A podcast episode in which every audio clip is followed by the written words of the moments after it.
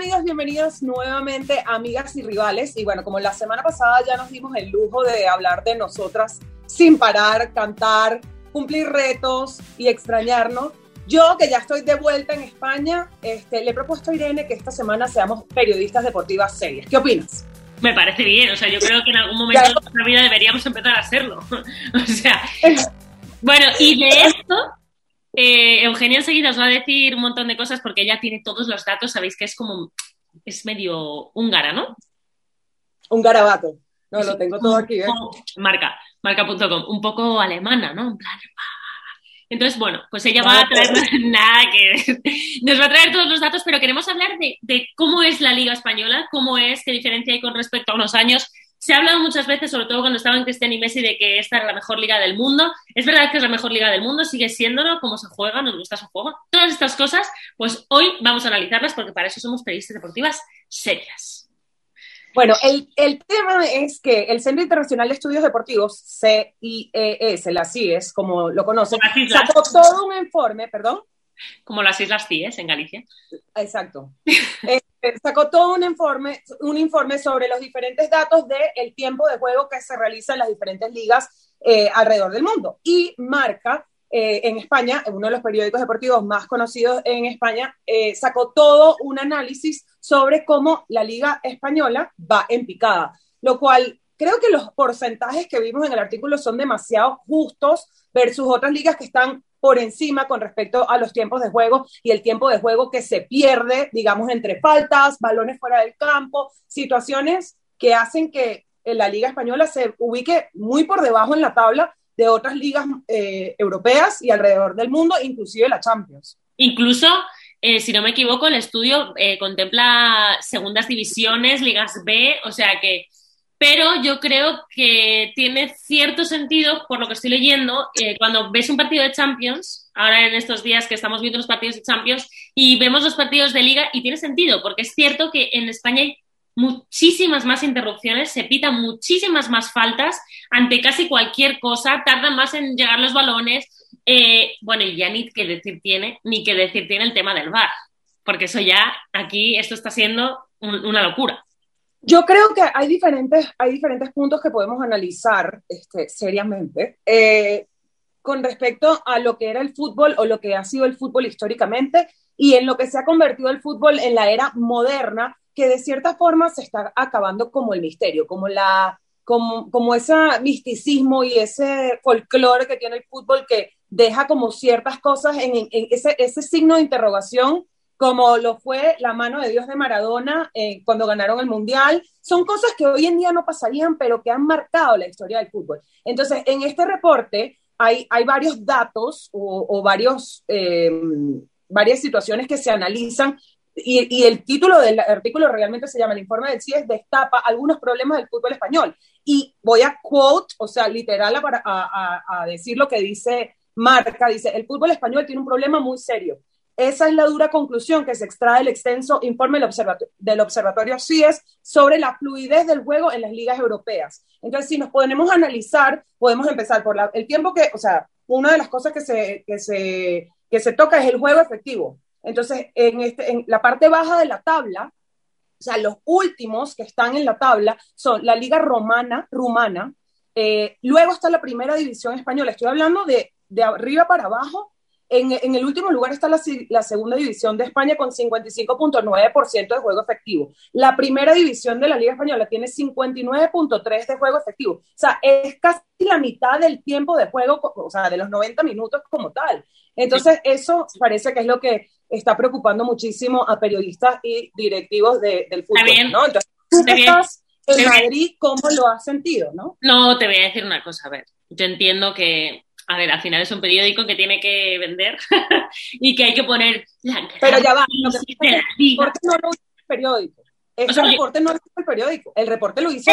No, no, yo me hago referencia no al, no al, al estudio, que me parece muy bien, sino la forma de enfocarlo, ¿no? Es decir, que la liga Exacto. está en crisis, por eso, pues no. En todo caso, está en crisis el aburrimiento al que nos someten, y esto es verdad, cada fin de semana, y yo que veo todo tipo de partidos, veo primera, veo segunda, estoy loca, o sea, veo, veo muchísimos partidos a la. Bueno, también, aparte es verdad. Pero, pero eh, es verdad que se ha notado muchísima diferencia. El juego está siendo muchísimo más aburrido, hay menos ocasiones de gol, hay muchísimas interrupciones. No sé a qué es debido. O sea, sí sé que, sí sé que ha influido algo muchísimo, que es el tema del VAR. Eh, yo estoy a favor del VAR, pero creo que todavía queda mucho por hacer, creo que no están eh, consensuados los criterios, que se pierde muchísimo tiempo, que a veces hasta que va el árbitro a verlo y dices, bueno, bueno, o sea, no puedes ir antes, estar...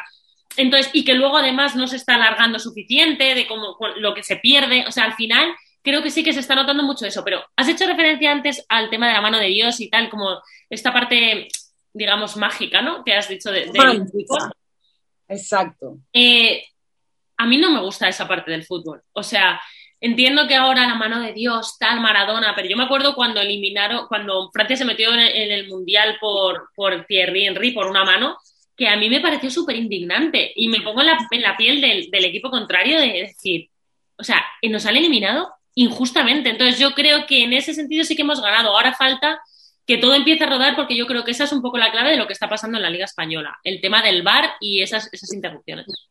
Bueno, con respecto al, juego efectivo, eh, quiero comparar la Liga Española con otras ligas, no con la Liga Rumana, obviamente en este caso con la Segunda División de, España, sino con, por ejemplo, la Champions League tiene un 64.7% de juego efectivo, es, es 6% más. ¿Tú no lo has eh, notado, Eugenia? Ahora que, antes de que sigas con, con los datos que ahora seguimos, pero ¿tú no lo has notado eso? ¿Tú no notas cuando ves un partido de Champions y ves uno de la Liga que se juega mucho más en Champions? Totalmente. Y mira, fíjate, para, para terminar con el primer punto del juego efectivo, la Serie A tiene un 63.2%, la Bundesliga un 63.9%, la Premier 62%, 62% y la Ligue 1 62.4%. O sea, la Liga Española está por debajo de todos estos. La Liga Española está por debajo de todos estos y yo creo que considerando que el, el, la afición más grande al, a nivel mundial teniendo dos de los equipos más grandes a nivel mundial que ha tenido todas las estrellas del fútbol históricamente, yo creo que sí es una pena que esté pasando este tipo de cosas y, es algo que, que, sí hay que analizar y ver qué, está influyendo en esto. No solamente el tema de las faltas, el, el juego efectivo, o sea, envuelve muchísimas cosas. Y entonces ahora nos vamos a ir a puntos como el tiempo del balón fuera del campo, que es cuando sale de las líneas perimetrales del, campo como tal, el tiempo que se tarda en sacar una falta como tal, media, media de faltas señaladas por partido, que es impresionante. O sea, yo no para me había imaginado.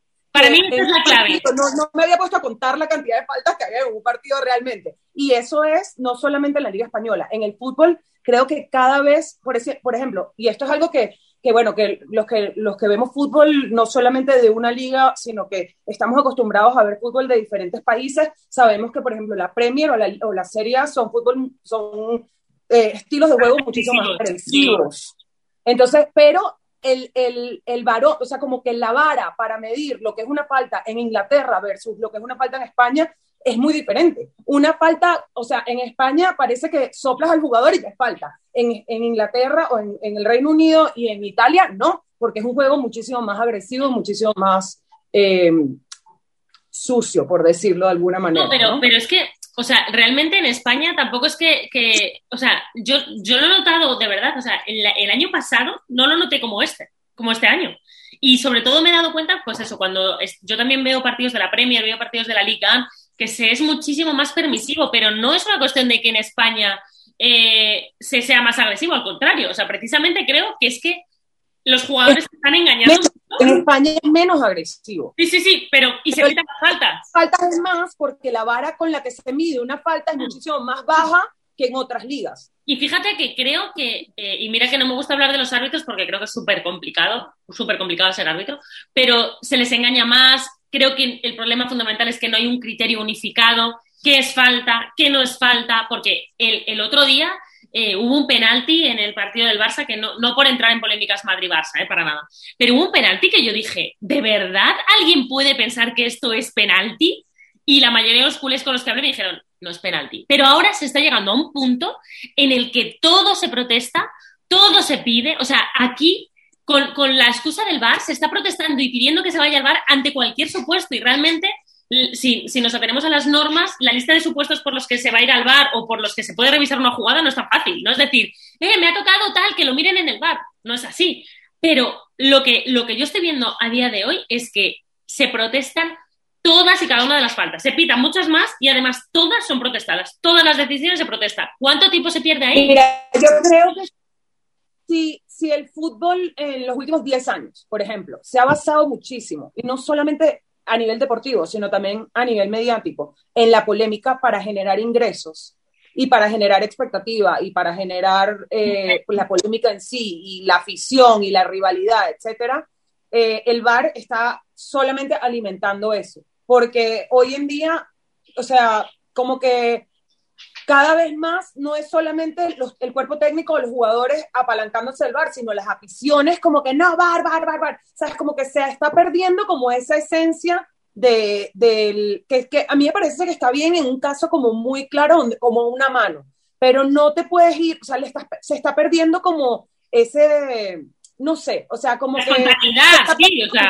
tiempo de juego, se está perdiendo muchísimo eh, el, la parte a nivel de afición, a nivel, a nivel de, de, de, que se queda la duda. Yo creo que la duda en el fútbol ha sido gran parte de lo que es, de lo, de lo que es el juego en sí. Sí, pero es Eugenia, porque sigue habiendo dudas. Es que lo, lo, bueno del tema es que fue cuando salió el bar, dijo la gente, bueno, se va a acabar la polémica, se acaba con la salsa del fútbol. No, no, no. Es peor.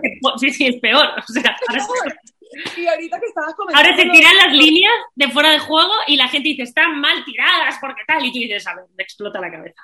Sí, no, no, no, nada que ver. Ahora, empiezan a surgir como situaciones que dices, wow, o sea, esto no es algo, como que la tecnología a la final la veo como, en vez de ayudando al deporte, en casos sí, pero en, en gran parte la veo perjudicando más bien. O sea, por ejemplo, ahorita, y tampoco es, es, tema de llegar a polémica ni nada, pero yo estuve viendo el clásico y no quiero entrar en el tema del penal porque la verdad es que no lo tenía muy claro, Ahora, lo que a mí me llamó muchísimo la atención fue la cantidad de tiempo que se perdió con el tema del auricular del árbitro. Eso me llamó demasiado la atención. O sea, creo que fueron más de cinco minutos que el árbitro estuvo peleándose con el cable del auricular. Entonces, son cosas que, con respecto al tema de nuestro episodio de hoy, eh, se, se, llevan mucho, se, se, toman mucho en cuenta porque es tiempo de juego perdido. Y no se está por la añadiendo. Falta, por la falta, porque te tardaste demasiado en sacar el balón.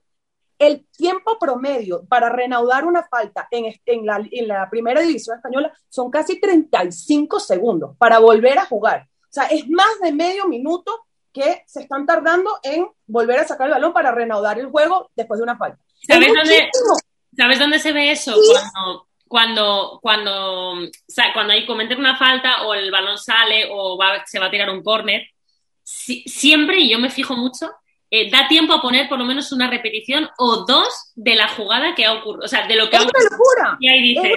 Y sobre todo, si te estás calculando que son 35 segundos para reanudar una falta y la media de faltas señaladas por partido en la Liga Española son, ya te voy a decir exactamente, pero eran 30 y pico. Eh, primera, se, se, eh, una media de 27.1 faltas por partido. A medio minuto son 15 minutos que se están Claro. tardando en reanudar faltas, en, en reanudar partidos después de una falta. Es, más, es demasiado. O sea, estamos hablando de. ¿Cuánto? No sé, pero 45 son- es dos, o sea, un, un tercio de un, de un tiempo. Sí, O sea, sí, reanudando faltas nada más. Sí, estoy sí. tratando de pensar matemáticamente. 75, no, 75 minutos realmente, pero luego que encima son muchos menos, porque solo son 15 a la hora de reanudar faltas. O sea, imagínate cuando sale el balón, cuando se mete un gol, cuando entra el bar, cuando hay un cambio. Entonces, yo creo que el problema fundamental es que no se está añadiendo. Ahora te voy a decir cuál es el problema fundamental. Que quiero que te quedes así como en tensión tres segundos. Piensa. ¡Ya! Venga, no, te Ajá, ¿cuál es decía- el problema fundamental? Pues te decía que el problema fundamental es que no se está añadiendo en, consonancia lo que se está perdiendo. O sea, ya si el otro día el árbitro está cinco minutos o los que sean, porque son cosas que ocurren, estaba cayendo el diluvio universal, eh, Claro. no tienes que añadir, atrévete.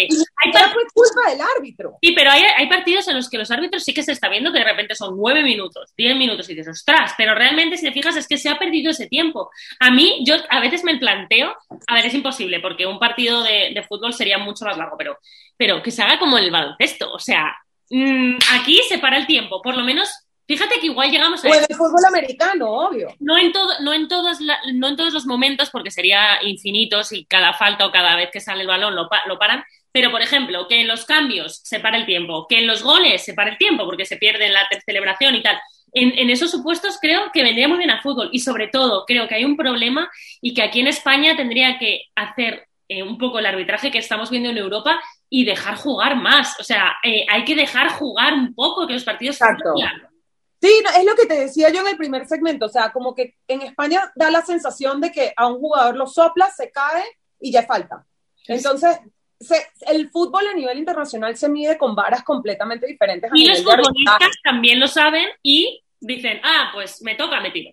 Porque a lo mejor pita, pita falta. claro, claro, y entonces esto, eso causa eh, partidos donde a mí me choca el partido donde la mitad de los jugadores se la pasan actuando en el piso, tratando de, de, hacer tiempo, tratando de, cobrar una falta o, de, ¿sabes? de crear una situación de gol eh, favorecedora para el equipo en cuestión. Es un, es un fútbol de teatro que, se, que hemos estado viendo increchento en los últimos 10 años, que la verdad es que está matando lo que es el fútbol que nos gusta como tal. Y sabes una cosa, que, que, perdona que te interrumpa, una cosa que a raíz de esto que justamente estás diciendo, antes a mí también me pone enferma cuando se pone a, pitar, a perder tiempo los equipos, que suelen hacerlo, a ver, cuando se juegan mucho y quedan tres minutos lo entiendo, cinco minutos lo entiendo, diez minutos lo entiendo, pero, cuando ahora se ve perder, pero ahora se ve perder el tiempo desde el minuto uno. O sea, desde el minuto uno, balones que no aparecen, gente que tarda en sacar de banda, o sea, cosas que dices, pero vamos a ver, si te van a meter dos y no vas a tener tiempo de remontar por capullo.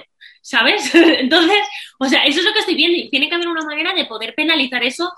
Yo agradezco este estudio y que lo haya sacado marca. No creo que sirva para nada, no creo que a nadie le haga pensar, más que nosotras y a la gente que nos escucha, pero sí que eh, realmente para el aficionado es un aburrimiento ver un partido con tantísimas. Yo creo que esto es algo que sí se tiene que tomar en consideración y hoy aquí hago un llamado no solamente a las aficiones y a la gente que nos está viendo, sino también a las instituciones, ¿no? A nivel internacional y sobre todo a la Liga Española, eh, porque yo creo que aquí sí tiene que haber un cuerpo que, que de cierta manera delimite este, dónde está la vara de, de, una falta, o sea, de cuál es el nivel de tolerancia en un partido, cuál es el nivel de tolerancia del tiempo perdido antes de sacar una tarjeta amarilla. Yo tengo años que no veo una tarjeta amarilla por hacer tiempo. Tengo mucho tiempo que no lo veo yo directamente viendo un partido. El otro día se, les pero muy poco me parece que el otro día se la sacaron a Courtois, pero da igual, porque tú sacas, y fíjate que es de mi equipo, pero tú sacas una tarjeta amarilla y el tiempo ya está perdido y además ha perdido otro tiempo más con la tarjeta. Claro, pero, pero fue más por un,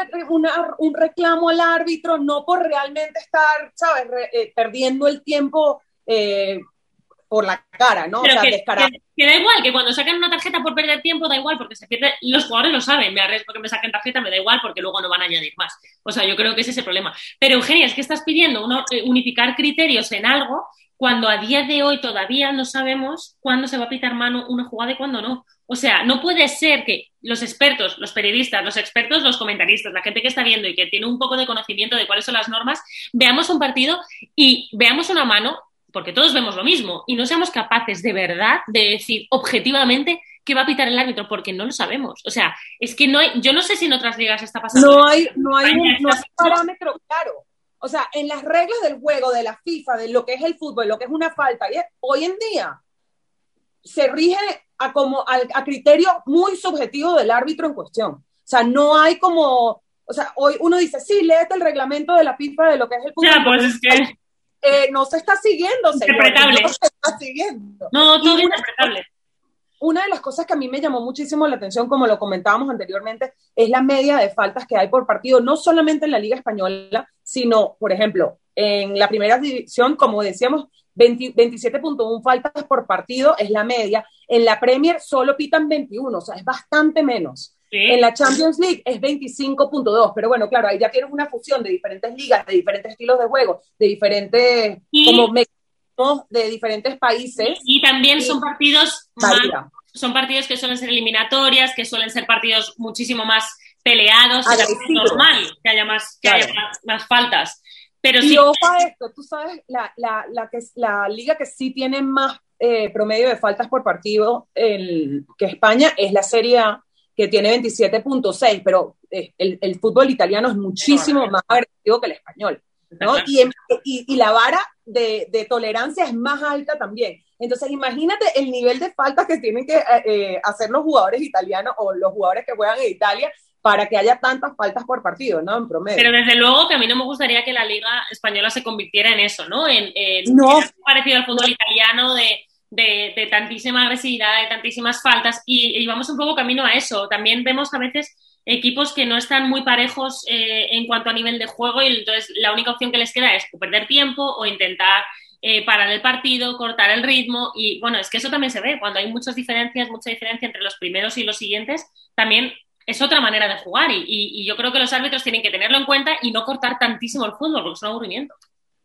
Bueno, yo creo que estrategias, obviamente, cuando es un tema de rivalidad y de nivel de, de juego entre un equipo y otro, es válido siempre y cuando no matemos el deporte como tal. Y yo creo que a la final, en, en, resumen de lo que hemos hablado el día de hoy, para nosotros lo más importante es que no muera como la esencia del fútbol. A nivel histórico hemos tenido polémicas, hemos tenido situaciones arbitrales, el VAR es algo nuevo que está generando muchísimo de qué hablar y bueno, nos encantaría saber también sus opiniones, qué opinan, nos pueden dejar saber por cualquiera de, de las vías que se puedan comunicar con nosotros. Recuerden seguirnos en nuestro Instagram, amigas y nada, nos vemos la próxima semana. ¿Tú qué opinas? Yo un, episodio junto, un episodio junto a prontas. Exacto, junto a prontas. Tengo tengo dislexia. Junto a prontas.